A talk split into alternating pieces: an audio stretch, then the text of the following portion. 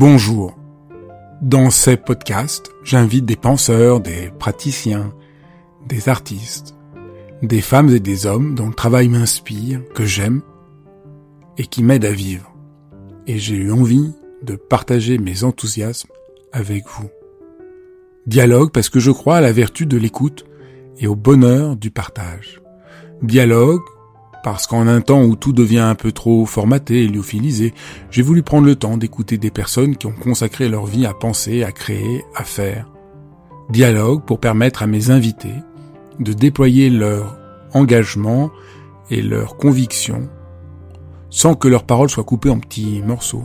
Dialogue pour pouvoir être transformé en les écoutant, transformé par une parole vraie.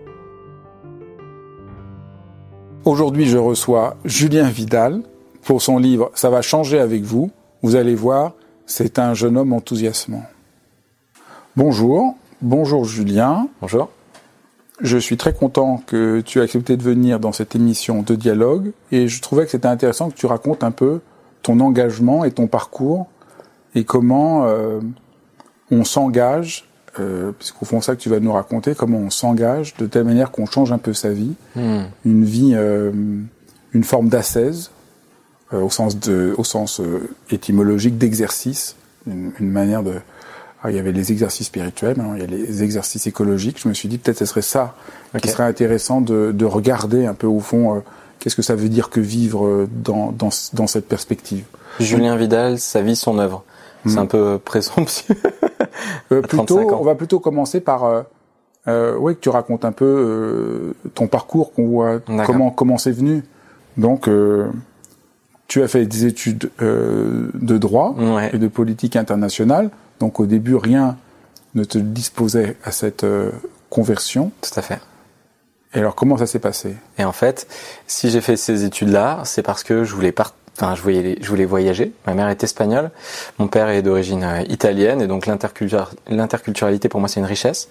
Donc je voulais le mettre au cœur de mon métier, et je m'étais dit naïvement que les organisations internationales allaient, allaient me permettre ce, ce chamboulement.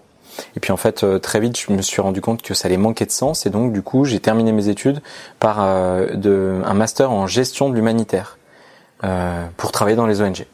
J'ai eu l'occasion de faire un stage, pas très, enfin pas très loin, à Paris, dans euh, la grande machine de la Croix-Rouge internationale, enfin française, mais les missions internationales, et ça m'a euh, ça m'a un peu démoralisé ce côté euh, procédurier, administratif, grande entreprise, et donc j'ai eu l'occasion de bénéficier de la formule du volontariat de solidarité internationale, qui est une formule assez bien établie en France, dont l'organisme qui envoie le plus de volontaires sur le terrain est la délégation catholique pour la coopération, même s'il y a plus besoin d'être euh, croyant, catho ou quoi euh, pour euh, pour partir. Et donc j'ai eu deux missions dans des ONG locales, une en Colombie et une autre aux Philippines, pour me frotter à mon envie de d'être au service. Faut qu'il faut quelque chose de particulier pour être volontaire. N'importe qui peut le faire. Ouais. moi, je suis parti après mes études, donc j'avais un peu ce sens de gestion de projet. Ça marchait à peu près bien, mais il y avait combien de temps?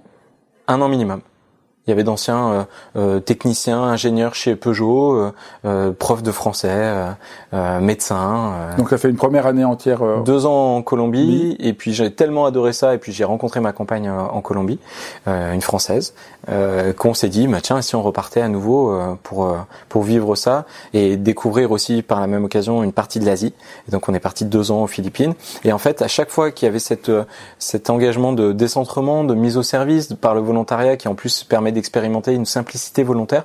On vit avec les gens, euh, on a un revenu, on va dire une indemnité plus qu'un revenu de autour de 200 euros.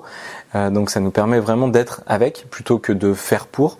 Et ben euh, du coup, je, je, me suis ouais, comment le dire, je suis passé d'une compréhension un peu intellectuelle des dérèglements du monde à une compréhension plus émotionnelle et je me rends compte que je tape mon micro, donc je suis désolé pour les personnes qui nous écoutent, de, en fait, ce, monde qui est tout détraqué, il, il a, il a un problème, euh, une cause centrale, c'est le mode de vie occidental, euh, le mode de vie libéralisme, notre frénésie de surconsommation qui exploite les gens, ce que j'ai vu en Colombie, qui détraque l'environnement, ce que j'ai vu aux Philippines. Et en rentrant en France, je me suis dit, ben, plutôt que de continuer à mettre un pansement euh, sur ces mots, sur ces problèmes en travaillant dans des ONG, avec un fonctionnement qui peut parfois être critiqué et critiquable. si j'essayais de m'attaquer directement à la source de tous ces dérèglements dans une des, des de, de, de ces concrétisation de, de la société française. Qu'est la société française Peut-être on peut dire deux mots de plus sur la Colombie. Qu'est-ce que qu'est-ce que tu as trouvé euh, Qu'est-ce que tu as vu, disons, du dérèglement hmm. Qu'est-ce que tu as vu que tu faisais qui avait du sens Et qu'est-ce que tu as vu que tu faisais que tu trouvais qui n'avait pas de sens? Ouais. En Colombie, euh, ce que j'ai vu du dérèglement, c'était les gens qui, euh, qui travaillaient euh, et qui, euh, et qui donnaient leur vie pour quelques pesos. Euh, vraiment, euh, enfin c'est là où j'ai compris qu'il y avait un système qui exploitait le vivant et donc là en l'occurrence les êtres humains. Euh, on accompagnait tout un tas de micro-entrepreneurs qui devaient travailler 10, 12, 15 heures par jour et qui parfois avaient même leurs enfants qui les aidaient à terminer leur, les commandes pour à la fin à, peine pouvoir se payer un salaire et faire vivre leur famille. On pouvait même pas parler d'avoir une sécurité de pour la santé, de, de mettre du de côté de l'argent pour l'éducation des enfants et, et donc ils faisaient partir ensuite des sacs à dos, survêtements, des choses comme ça. Et en fait, j'ai regardé ma manière de, m'habiller, mais en fait, tous les trucs, les machins, les bidules qui font euh, nos quotidiens nous et qu'on adore accumuler et qu'on qu'on a encore accumulé sous le pied du sapin il y a quelques temps, euh, différemment, en, voyant le coût humain qu'il y avait derrière ça. Et, euh, et, et, je me suis rendu compte que mon passage là-bas avait du sens, non pas pour ce que j'ai fait, on, espère aider, on espère euh, euh, travailler pour. En l'occurrence, c'était, euh, il y avait tout un tas de programmes pour faire en sorte que les gens, parce que du coup, il y avait des anciens guerrieros, des anciens paramilitaires, c'était un peu une mini Colombie dans un quartier, puissent discuter. Et donc ça, on se pose toujours un peu la question, parce qu'avec l'humain, on a un peu le sens de un pas en avant, deux pas en arrière, et, donc on se pose un peu la question de savoir si ce qu'on fait a vraiment du sens. Mais par contre, le fait d'avoir vécu sur place a, je crois, et j'en suis même persuadé, permis aux Colombiens avec qui je vivais de revaloriser différemment euh, leur mode de vie. Parce qu'en fait, ils le redécouvraient à travers mon regard naïf, qui s'émerveillait euh, de tout un tas de traditions, de, de, leur manière de célébrer la vie, de, de faire de chaque occasion une fête euh, et, d'avoir une, un lien et une importance à la famille beaucoup plus importante que ce que nous vivions en France. je pense que plus je m'émerveillais, plus je me rendais compte qu'ils vivaient quand même une vie qui était pas si euh, à jeter à la poubelle que ce qu'il pensait. Et qu'est-ce qui t'a déçu du fonctionnement puisque tu, tu disais que quand tu es revenu en France, oui, qu'est-ce qui te de c'est un fonctionnement un peu biaisé euh, parce que la stabilité financière des ONG est toujours liée euh, à, à l'accaparement de nouvelles, de nouveaux financements. Et donc du coup, c'est toujours cette ligne de crête un peu fragile entre avoir une pulsion de vie, une intention de se mettre au service et travestir un peu son engagement, sa volonté pour satisfaire un bailleur, euh, des donateurs, etc. Et par exemple en Colombie, qu'est-ce que tu voyais? Ah ben, En Colombie, euh, on était euh, beaucoup à... Il y avait une manière de faire et puis il y avait une manière de raconter et, et, la manière dont on embellissait le, le discours ou, où on forçait certains projets qui n'avaient pas une incidence positive sur les gens parce qu'ils étaient euh, très rémunérateurs me dérangeait. Tu peux donner un exemple? Euh, comme je peux donner un exemple, par exemple, il y avait tout un tas de petits produits qui étaient faits pour euh, le Noël des expatriés français de manière à ce que les micro-entrepreneurs puissent euh, là, de manière très ponctuelle, vendre tout un tas de choses euh, aux expatriés français. En fait, euh, ça servait pas à, grand chose sur le sur le sur le fait, mais par contre, l'ONG ensuite se faisait bien voir de l'ambassade française qui pouvait elle ensuite donner des donations. Et donc du coup, bon ben, en fait, j'avais moi un peu ce sentiment qu'on utilisait les gens avec lesquels on travaillait pour montrer le formidable travail qu'on faisait pour derrière récolter des, des, des financements. D'accord. Et après, en, aux Philippines et aux Philippines, on travaillait pour euh, une association qui dit un peu rapidement et une sorte de business school des euh, des bidonvilles. Et en fait, il y avait un travail avec euh, les jeunes les plus exclus dans les bidonvilles de, des Philippines au début, mais aussi ensuite en Indonésie, en Inde, maintenant dans plein d'autres pays, j'ai perdu le compte. Et euh, pendant un an et demi, euh, on leur versait un salaire pour venir étudier chez nous. Et puis ensuite se former au savoir-être au moins autant qu'au savoir-faire pour réussir à rentrer dans une entreprise et avoir un salaire décent. Donc, et on, s'adressait vraiment aux, personnes les plus vulnérables dont personne ne voulait. Donc, et qu'est-ce qui là euh, qu'est-ce que tu as compris? Parce que tu as dit euh, en Colombie, tu as compris l'exploitation des gens? Ouais. Et, euh, en Colombie, et aux Philippines, Philippines dit j'ai vécu le dérèglement écologique. J'y étais juste au moment où François Hollande venait, venait passer l'appel de Manille. On est juste avant la COP 21. Et il vient dire à nous, peuples occidentaux, vous avons compris, nous allons à la, COP 21 à Paris en 2015 à l'époque prendre des décisions extraordinaires, lutter ensemble contre le, dérèglement climatique et, le dérèglement climatique. j'avais pas eu conscience à quel point on pouvait le vivre et le sentir dans sa chair. Les Philippines, il y a plus de typhons qu'il y a de lettres dans l'alphabet chaque année. J'arrivais juste après le typhon qui a été le plus rapide jamais mesuré de l'histoire avec des vitesses de pointe à 300 km heure. Il y a eu plus de 7000 morts. Et je passais euh, dans des îles un an après où est passé le typhon et les gens vivaient encore dans les tentes. Il y avait des bateaux qui remplissent cette pièce et même bien plus, qui se retrouvaient au milieu de l'île. Et, euh, les Philippines, si c'est pas les typhons, bon, c'est des tremblements de terre qui sont moins liés au dérèglement climatique, mais c'est la montée des eaux, c'est des températures absolument suffocantes. Et ça, euh, c'est c'est maintenant chez eux. Nous, au pire, c'est une canicule un peu, un peu longue et un peu lancinante, mais finalement où on a vu là le dérèglement de cours d'eau dans certaines vallées, mais ça reste épisodique, très ponctuel. Les Philippines, c'est, ça en, vient, en devient structurel. Tout est organisé autour de ça, ou presque, et euh, toutes les familles de jeunes qu'on accompagnait euh, ont connu la perte euh, d'un de leurs membres à cause de du dérèglement climatique. Donc du coup, c'est là où je me suis rendu compte que en fait la merde de tous nos combats, selon mes yeux, dans selon ce que j'ai vécu avec cette expérience-là, était sans doute euh, le dérèglement climatique et que aujourd'hui encore, on est en train d'en vivre que les prémices. D'accord. Donc après, donc tu rentres, tu rentres euh, en France. Ouais. Et je peux plus me regarder dans le miroir sans rien faire en me disant que ça marche pas parce que du coup je vois ce dérèglement humain et écologique et je rentre en France et, donc du coup dans un pays où supposément on, a mis tous en place cette exploitation pour satisfaire à notre bonheur autour de moi j'ai que des gens malheureux. J'ai que des gens en quête de sens qui veulent changer d'emploi qui sont pas contents dans leur famille qui sont pas contents dans dans, leurs études euh, qui, qui ont l'impression de perdre leur temps de faire du surplace. Et du coup je me dis mais alors la promesse elle est pas tenue. Si encore en France on était tous et toutes les plus heureuses et les plus heureux du monde et que et que on vivait longtemps et que et qu'il n'y avait pas de pauvreté, on se dirait bon bah on exploite le, le reste de la planète, on, met ça loin de nous, mais ça sert à quelque chose.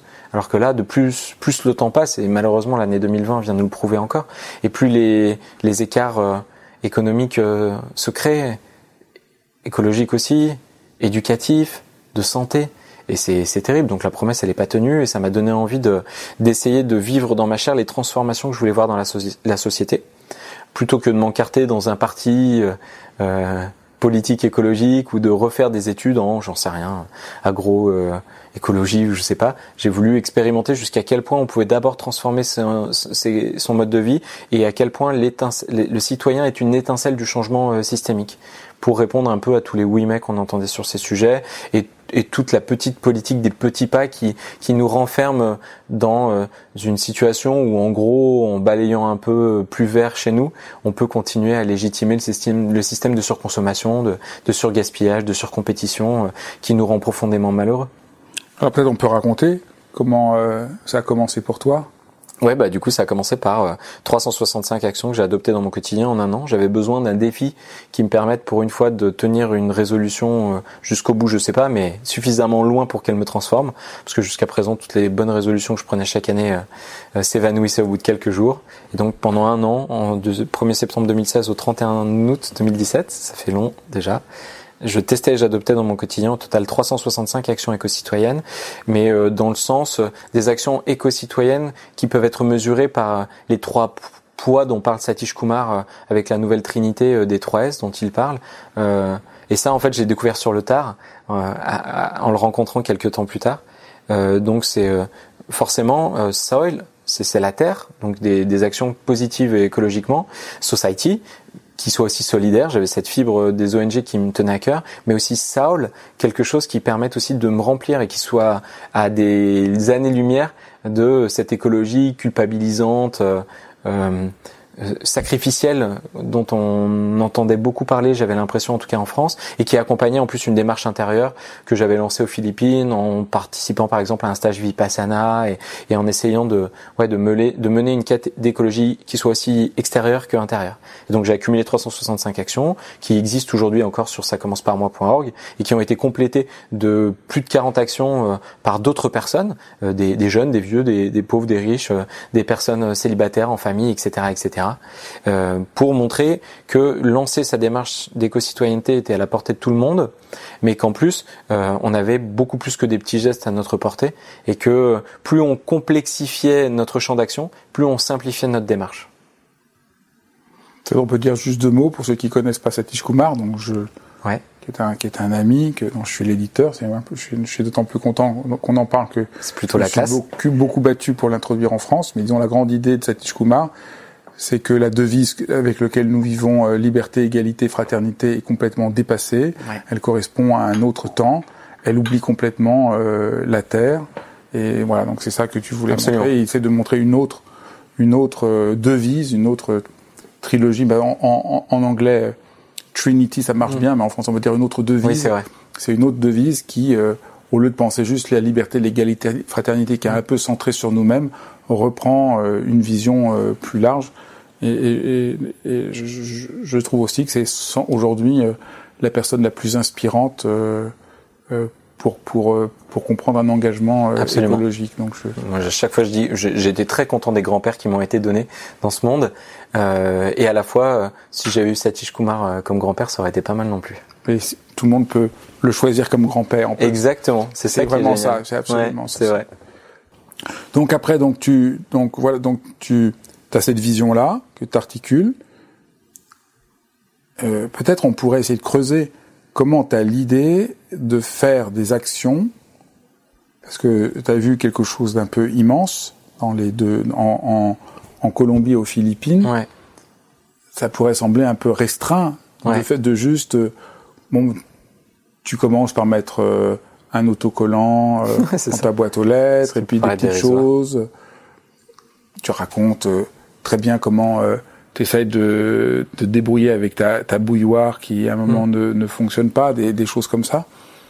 Comment t'articules euh, en fait ce paradoxe qui est, qui est, qui est un peu paradoxal ah, mais c'est ça l'est complètement. Donc peut-être on peut voilà.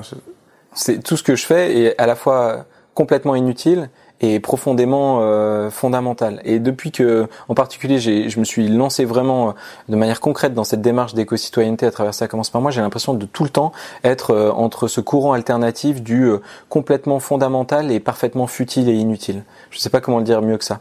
Et, et de et, et, et, donc du coup, euh, effectivement, de revenir parfois à mon à mon prochain pas, et donc de regarder le, le, le bout de mon nez presque, et tout en ayant de temps en temps l'impression que en fait tout est interconnecté et, donc on a un pouvoir euh, bien plus conséquent que ce qu'on peut penser.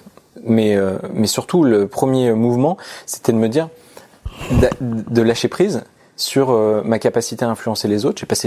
Toute ma vie jusqu'à présent à, à, dire aux autres ce qu'ils devraient faire sans trop m'accorder euh, sur ce que je devais faire moi-même. Alors qu'en fait la seule personne sur laquelle j'ai un tout petit peu de contrôle en fait c'est moi-même. Donc le ça commence par moi. C'était cette lecture au début que je voulais lui donner. C'était ça commence par moi mais d'agir sur moi et de reprendre aussi mon bonheur et d'arrêter de, de, de, de, subir euh, ce que la société alentour euh, décide pour moi, essaye de m'imposer à travers différents mécanismes.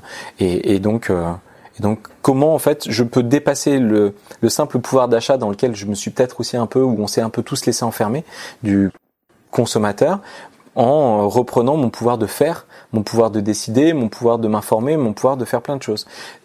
Et d'un autre côté, de me dire mais j'ai l'impression qu'en qu fait on a beaucoup plus de pouvoir que ce qu'on pense. Il y a une complexité qu'on n'ose plus aborder, une interconnexion aussi qui est nécessaire. Et je voyais dans ces sujets-là que tout était un peu traité en silo. Tu es très bien placé pour le savoir. Que il y a des spécialistes euh, de la méditation, il y a des spécialistes de la nourriture végétarienne ou végane, de, des spécialistes de la mobilité douce, et que parfois ces gens sont au mieux cloisonnés ou même en opposition complète. Alors que j'avais l'impression qu'au contraire, tout était interconnecté.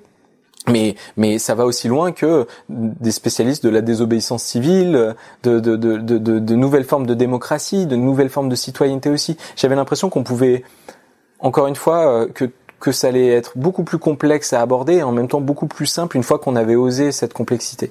Et donc, euh, effectivement, il y a des gestes très concret, pragmatique, comme tu les as cités, euh, et presque même euh, ouais, triviaux. De, de... Ça, tu peux raconter un peu, non, parmi les 365. Bah, de coller un stop pub sur sa boîte aux lettres parce qu'on économise 40 kilos de, de papier par foyer et par an, de réparer la bouilloire plutôt d'en acheter une parce qu'aujourd'hui il y a des hyper cafés, il y a des tutos sur internet, tous ces tracas du quotidien et en même temps euh, de regarder comment je pouvais épargner mon argent parce que je me rends compte qu'en fait en, ayant euh, ouvert un compte dans une banque classique, je signe un chèque en blanc pour derrière euh, bah, pérenniser un système bancaire euh, prédateur qui continue à financer majoritairement les énergies fossiles, par exemple, des choses comme ça. Alors que moi, j'ai jamais dit oui.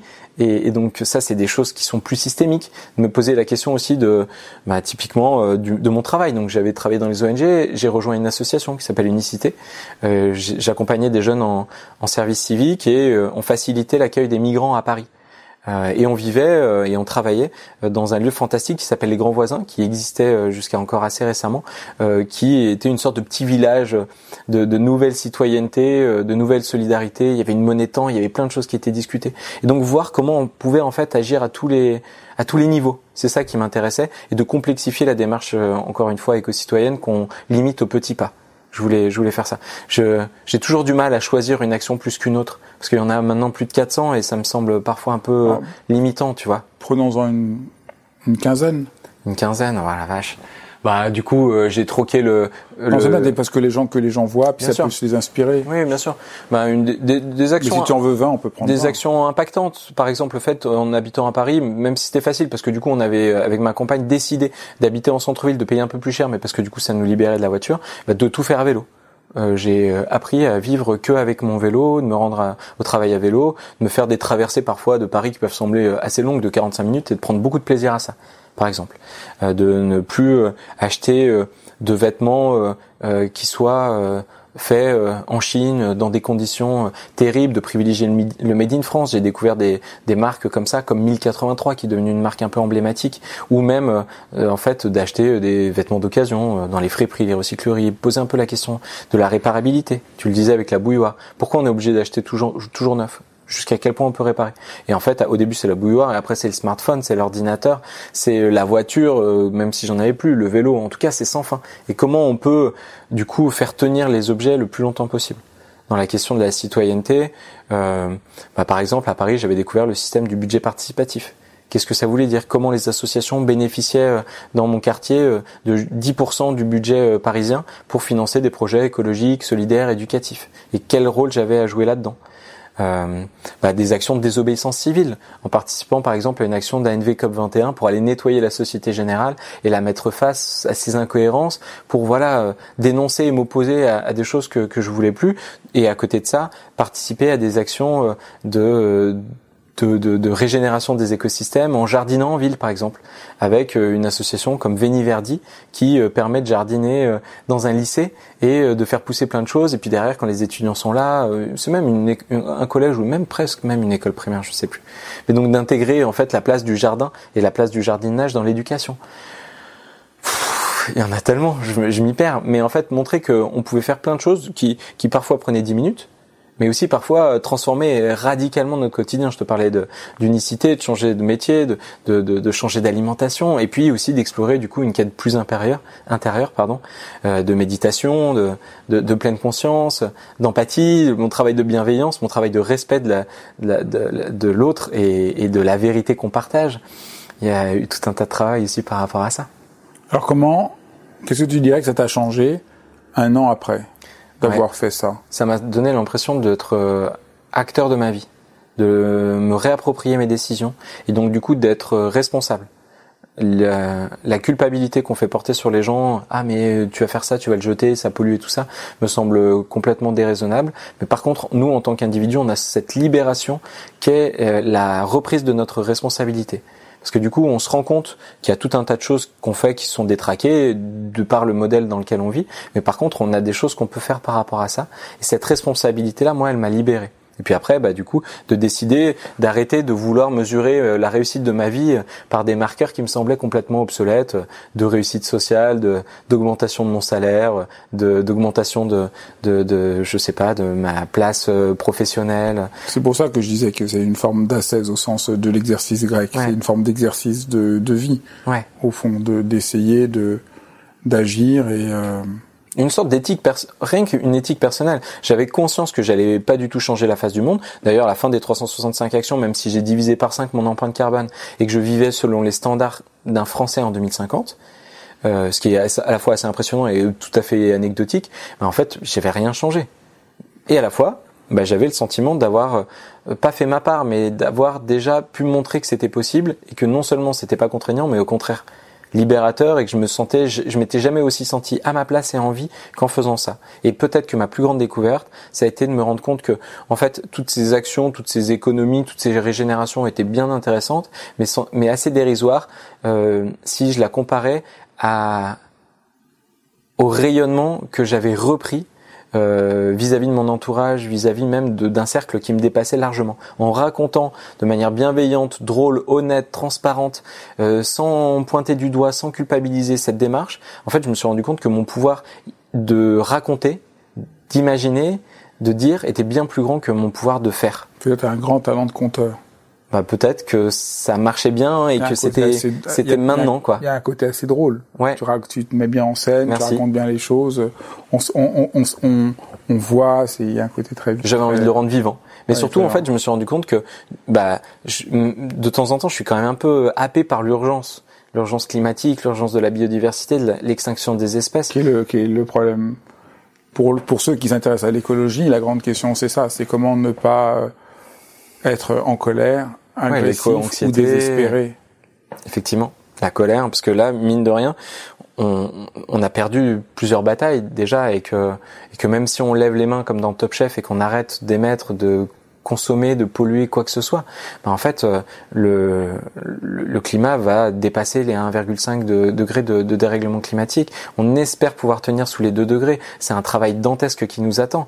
Et 2 degrés, on ne sait pas jusqu'à quel point les boucles de rétroaction vont derrière complètement détraquer le Gulf Stream, etc., etc. Et ça c'est assez, c'est assez flippant parce que tout ça on le sait depuis les années 60. Et donc du coup, je me suis rendu compte que euh, en fait, si on en re-regardant mon, mon expérience euh, avec un peu de recul, ben, en fait, il faudrait peut-être être beaucoup plus stratégique sur notre capacité à changer, mais surtout à faire changer.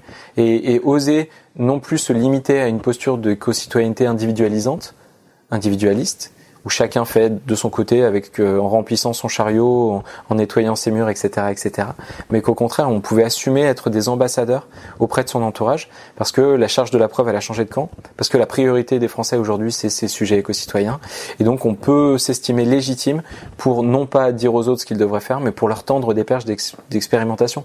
Et ça va changer avec vous, c'est exactement ça. C'est comment progresser, être exemplaire non pas parfait, mais exemplaire. Et cette exemplarité, elle a une capacité à faire changer les autres qui est, les autres qui est extraordinaire. Et à la fois, s'organiser stratégiquement pour euh, mobiliser 5, 10, 20, 30, 50 personnes autour de soi. Parce qu'on a tous différentes casquettes tout au long de la journée dans son foyer, dans son voisinage, dans son entreprise, dans son école, et que en fait les gens sont mûrs, on peut les récolter à condition d'avoir les bons arguments, les bonnes expérimentations.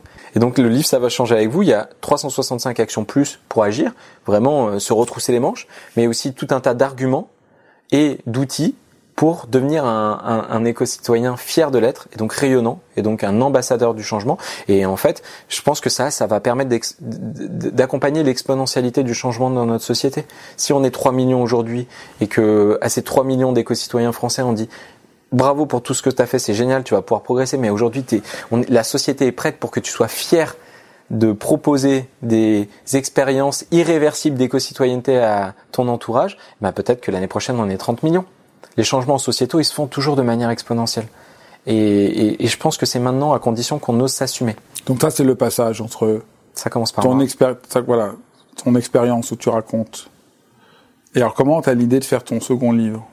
Bah en fait c'est la relecture de mon expérience, c'est me rendre compte que, comme je te le disais, ce qui était sans doute le plus impactant, c'est raconter, raconter positivement, encore encore plus que de faire. Et oui, le fait de ne plus jamais rien avoir dit à mes proches euh, en les pointant du doigt, bah ça les a fait changer plus que ce que j'aurais jamais imaginé. Et, donc cette exemplarité, elle est quand même assez extraordinaire dans la capacité à, à donner envie aux autres surtout quand euh, ben, elle est enthousiasmante, surtout quand les gens se rendent compte qu'on est beaucoup plus heureux, beaucoup plus libéré, beaucoup plus, plus épanoui, qu'on a l'impression d'être bien dans nos baskets. Mais qu'en plus, l'urgence est telle que bah, stratégiquement, ça serait dommage de se priver euh, du pouvoir de, ces récits. Et là-dedans, j'ai rien inventé. C'est quelque chose qui que, que là, Cyril Dion disait il y a quelque temps, que Rob Hopkins redit maintenant, et qui existe en fait depuis euh, encore plus longtemps. Et, c'est comment on a toutes et tous le pouvoir de modifier ces récits et donc et, de faire éclater, éclore nos propres récits à l'échelle qui est la nôtre, peu importe que ce soit 10, 50, 3 millions de personnes, peu importe. Donc tu, tu expliques euh, pourquoi agir. Peut-être on pourrait reprendre la logique, euh, comment le livre est, structuré. Euh, peut-être on, peut-être on peut reprendre quelques-unes des, des, des grandes idées. Alors pourquoi agir? Pourquoi agir, c'est quelques arguments assez concrets, concis, pour euh, parfois donner un peu cet élan euh, aux gens qui se posent encore la question de si euh, on est vraiment face à l'urgence. Et donc c'est des chiffres qui montrent la sixième extinction, qui montrent euh, les canicules dramatiques en 2050 en France, mais aussi le. Par quelqu'un, par exemple, si quelqu'un nous écoute, qu'est-ce que tu dirais? Pourquoi agir comme argument là? C'est difficile. C'est difficile parce que il y en a plein, je sais, mais il y en a plein. Et puis surtout, en fait, l'idée c'est d'arriver à faire en sorte qu'on puisse s'adapter aux sensibilités de chacun et chacune. Donc si c'est une personne qui est très touchée par les animaux, alors là, on peut aller sur la sixième extinction des espèces, sur le fait qu'il y a un million d'espèces sur les 8 millions d'espèces vivantes sur Terre qui sont menacées d'extinction dans les prochaines décennies, que tout ça c'est très rapide et irréversible. Si c'est une personne qui est plutôt sensible par le social, par les autres, ben dans ce cas-là, c'est de pointer du doigt que les jeunes en France ont jamais été aussi euh, prudent, j'allais dire, mais non, c'est pas aussi pessimiste quant à leur avenir et à leur perspective, que on, on, a notre espérance de vie en bonne santé en France qui commence à décroître et qu'il y a plein de raisons en fait de, de, de s'activer, qu'il y a un gâchis de talent qui a été mesuré par euh, Ticket for Change qui est de l'ordre de 70% euh, si je dis pas de bêtises, qu'il y a, il y a deux tiers des Français qui aimeraient agir pour euh, résoudre un problème de société mais qui ne le font pas. Tu vois? Donc là, il y a plein de choses à dire. Et c'est des chiffres concrets, c'est très sourcé, ça renvoie vers des études de manière à, ce que les gens ils aient du grain à moudre et qu'ils y aillent avec euh, avec consistance à ces moments où il faut discuter de ça, du pourquoi. Et puis ensuite, il y a les oui mais, et il y a une partie sur les oui mais. Alors allons-y. Et là, c'est les oui mais qu'on entendra forcément et qu'on s'est dit à nous-mêmes. Ah bah oui, moi j'adorerais agir pour l'environnement, tout ça, tout ça, euh, Greta Thunberg, mais ça coûte trop cher. Mais euh, c'est punitif euh, mais la technologie va nous sauver. Mais si je le fais, pourquoi pas les autres d'abord? Et donc c'est donner aussi des arguments non pas pour convaincre, parce que là du coup convaincre il y a vaincre, donc on considère qu'on est éclairé, qu'on doit éclairer les autres, mais au contraire pour tendre, pour, pour faire mouliner et l'autre pour, pour, le déstabiliser dans le bon sens du terme, lui apporter de nouveaux éléments et construire ensemble une vérité et avec euh, avec nos doutes, avec euh, avec nos imperfections aussi. Mais donc typiquement, oui, mais ce que, ce que j'entends souvent, c'est trop cher d'agir.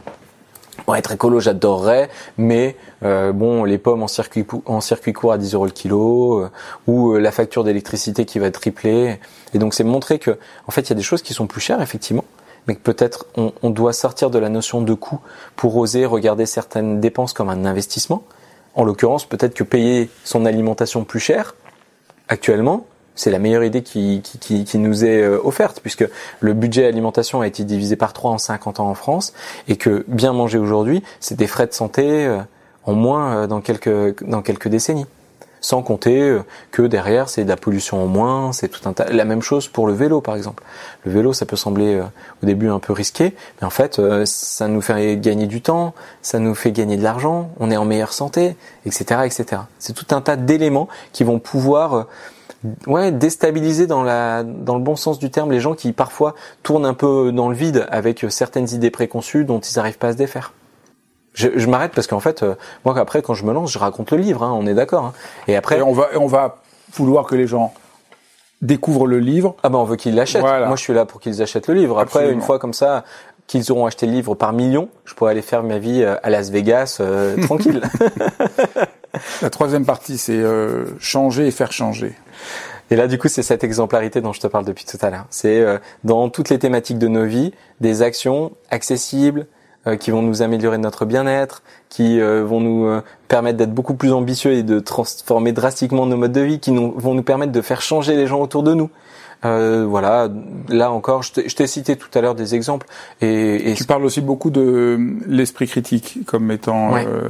au tout début, avant de se lancer. Oui, puis tu dis euh, que dans les deux alliés de, du parcours mm. éco-citoyen, il y a euh, est-ce que tu peux expliquer un peu? Tu as lu le livre en fait. Hein, oui. euh, la, première chose, euh, j'invite les gens à, à, changer leur manière de s'informer. Euh, parce qu'en fait, euh, s'informer, se nourrir du monde, et donc cette information, aujourd'hui, elle nous est pas mal imposée, et donc de se réapproprier notre information, la manière de voir le monde, ça change drastiquement derrière la manière dont on agit dans ce monde, et ensuite, effectivement, la manière dont on garde notre esprit critique. En fait, l'idée, c'est pas de proposer un nouveau Dieu, un nouveau de, proposer un nouveau suivisme.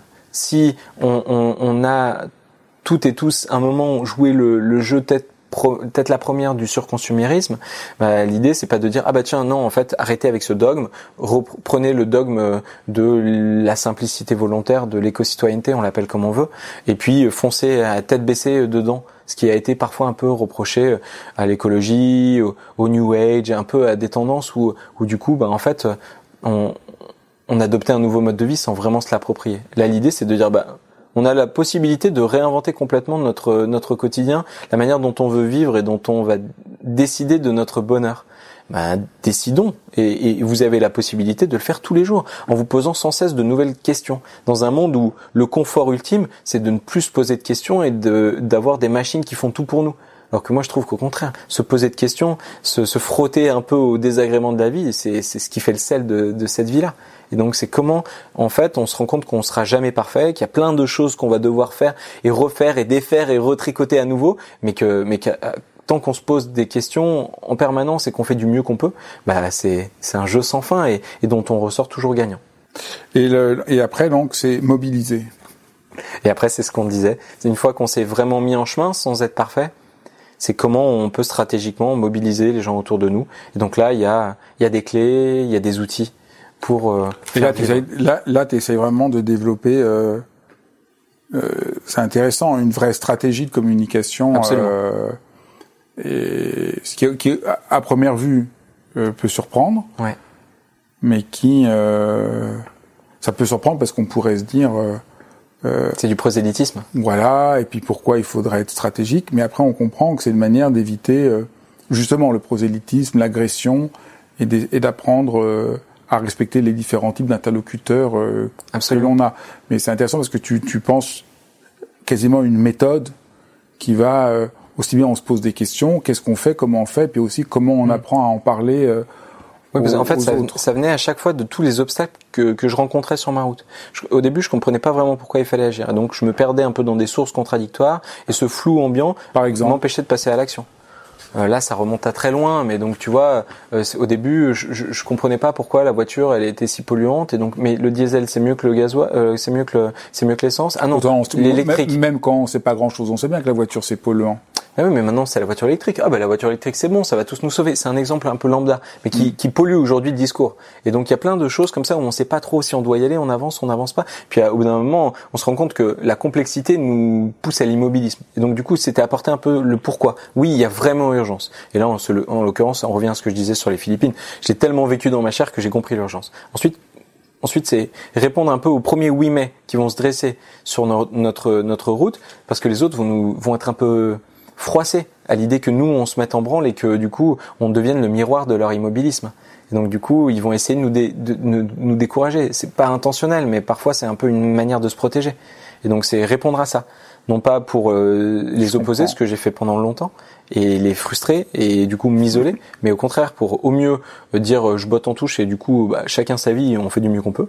Je, te, je reconnais ta, ta, capacité à agir pour ton bien et, je te laisse tranquille et, et laisse-moi tranquille. Ou même pourquoi pas se faire vivre des moments euh, où on sort grandit chacun et, on est un, tour à tour dans la situation de l'apprenant et, et, de, et et du de, de, pas du professeur, j'aime pas l'idée du mot professeur, mais de la personne qui va faire expérimenter. Et puis après, ben, on se met en, en mouvement. Puis parfois, on peut être un peu perdu dans toutes les choses qu'il y a à faire. Donc on se noie et on bute contre, je dis n'importe quoi, sa paille en plastique, alors qu'en fait, euh, bah, on ferait mieux de s'occuper de son compte en banque, euh, de l'isolation de son logement, parce que ça peut aussi être plus impactant. Ça dépend des gens. Il y a des gens qui vont vouloir vraiment toucher leur santé, il y en a d'autres qui vont vouloir avoir un impact, d'autres qui vont vouloir faire des économies. Et une fois qu'on a vraiment fait ça, on se dit mais mais les gens autour de nous, qu'est-ce qu'ils sont nuls? On se le dit pas comme ça, mais on, relève la tête, on sort un peu de notre de nos pieds, et du coup on se rend compte que bah il y a urgence et que tout autour de nous il y a quand même plein de gens qui font pas. Et on est des animaux sociaux par excellence. On a envie d'appartenir.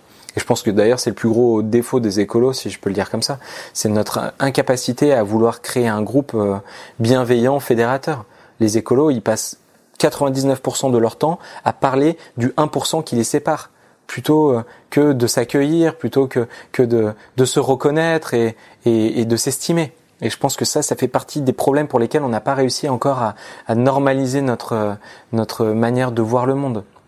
Parce qu'on est trop dans des guerres de chapelle qui, qui sont au mieux ridicules et au pire euh, stratégiquement complètement folle. Et donc dans un monde où euh, la stratégie de communication est tellement bien rodée, je me dis que ce serait dommage de se priver de ces arcanes là et donc de copier un peu ce qui est fait. Euh, J'ai beaucoup d'estime pour les vendeurs de voitures qui sont capables toujours de nous vendre des, des, des tonnes d'acier euh, qui vont nous permettre de vivre des heures et des heures dans les bouchons pour toujours plus cher, comme l'objet ultime de libération de, de, de l'aventure et, et de la passion c'est fascinant comme ils arrivent à raconter cette histoire. Ben, je me dis qu'il y a à s'inspirer de ça pour vendre des histoires autrement plus enthousiasmantes, solidaires, durables et qui vont permettre aux gens de se libérer plutôt que de s'aligner. C'est très bien. On valide bah, Moi, je trouve c'est très clair ce que, ce que tu as dit. je trouve c'est. Euh, on, voit bien, euh, on voit bien ton chemin, par où tu es passé, comment ça s'est construit. Est-ce qu'il y a une des étapes qui a été plus difficile? À mettre en œuvre. Disons l'étape de comprendre ce qui se passe, d'arriver à se repérer, l'idée de voir comment mettre ça euh, en application, ou l'étape d'arriver euh, à avoir cette vision, euh, au fond, créative et de communication. C'est l'étape collective qui a été la plus difficile. Le passage à l'échelle, me rendre compte que déjà, nous, individus, on n'était pas que un mais qu'on faisait collectif et que du coup on avait des interactions permanentes avec les gens, qu'on subissait souvent, et, euh, et de me rendre compte de mon pouvoir d'influencer, pas que négatif, parce que souvent je me rendais pas compte à quel point ma négativité influençait, influençait les autres, les touchait, et, et que à l'inverse, bah du coup euh, ma positivité, mon énergie, retrouvée grâce à cette quête de sens, euh, pas assouvie, mais mais peut-être on peut raconter aussi que quand l'impact que ça a eu. Ouais. Parce que justement, ça, tu as commencé par raconter simplement, euh, c'était sur, sur Internet, sur Internet tes, tes, actions. Et, et, ça a eu un immense fou. impact. Moi, je pensais que j'allais réussir à parler à mon père. Tu vois, c'était un peu mon, mon rêve secret. Qu'un jour, mon, mon père me dise, ah bah tiens, je suis allé voir sur ton site internet, franchement, euh, bravo. Et en fait, euh, ben, la première année, il y a eu 100 000 personnes qui sont venues visiter le site internet. Et là, maintenant, on a dû dépasser, je sais pas, les 3 millions au moins. Au moins. Puis après derrière c'est des vidéos qui ont, ont été euh, tournées avec Brut, qui au début me dit mais ça a pas du tout marché ton truc, euh, laisse tomber. Et qui viennent me chercher un mois plus tard en disant oh, on va essayer une petite. Et la première vidéo, je sais plus, on a fait 2 millions de vues ou un truc comme ça. Et depuis on a dépassé, j'ai perdu le compte. Euh, la dernière fois que j'ai regardé, on a été à 15 millions de vues. Enfin c'est c'est extraordinaire. Et à la fois c'était le moment aussi. Il y avait Nicolas Hulot qui faisait sa démission. Moi j'étais que porte-voix à un moment de à mon échelle de, et plein d'autres le faisaient avec moi et continuent à le faire bien mieux que moi euh, aujourd'hui euh, à, à, différentes. c'est euh, intéressant de montrer ça, voilà que ce que tu racontes de ton chemin et cette manière de se poser des questions et de cette sorte d'exercice d'un nouvel ordre, d'un nouveau, d'un nouveau type. Mm. Euh, et la recherche de l'exemplarité, voilà, il s'est passé quelque chose. Qui, ouais, il s'est passé quelque chose. Mais surtout, c'était une vibration. En fait, je me rends compte que je me suis mis en vibration avec euh, ce que je devais être, et qu'à partir du moment où j'ai fait ça, ben cette vibration, elle résonnait beaucoup plus fort et beaucoup plus facilement euh, auprès de mon entourage que euh, au moment où je bataillais et que je transigeais avec moi-même et, et, que je m'inventais des excuses pour repousser, pour pour mettre le poids de la responsabilité sur les autres, plutôt que d'essayer d'être moi-même en fait. Et qu'au moment où j'ai fait ce qui me semblait évident, ben en fait, ça devenait évident pour les autres et et, et les planètes s'alignent. Je dis pas que c'est parce que je me suis lancé dans ça commence par moi que Nicolas Hulot a démissionné sur France Inter et que tout d'un coup il y a eu des marches pour le climat. Je pense que les, les, les effets de causalité ne vont pas jusque là euh, et que les synchronicités non plus. Mais mais tout d'un coup le chemin s'est ouvert et enfin il y a eu plein de de Greta avant Greta.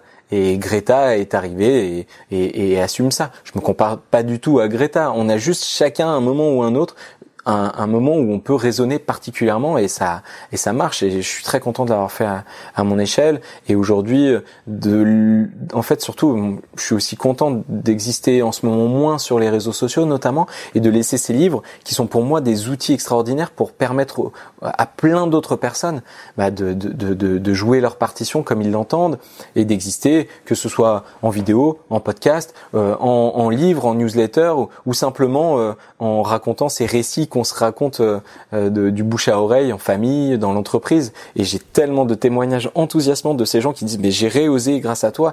il y a eu des transformations extraordinaires qui ont qui qui qui qui, qui se sont lancées, qui qui se sont concrétisées alors que j'y croyais plus. Moi ça me ça ça ça c'est le. Tu peux raconter par exemple un ou deux exemples? Il y en a tellement. Je savais qu'en disant ça, tu allais me poser cette question.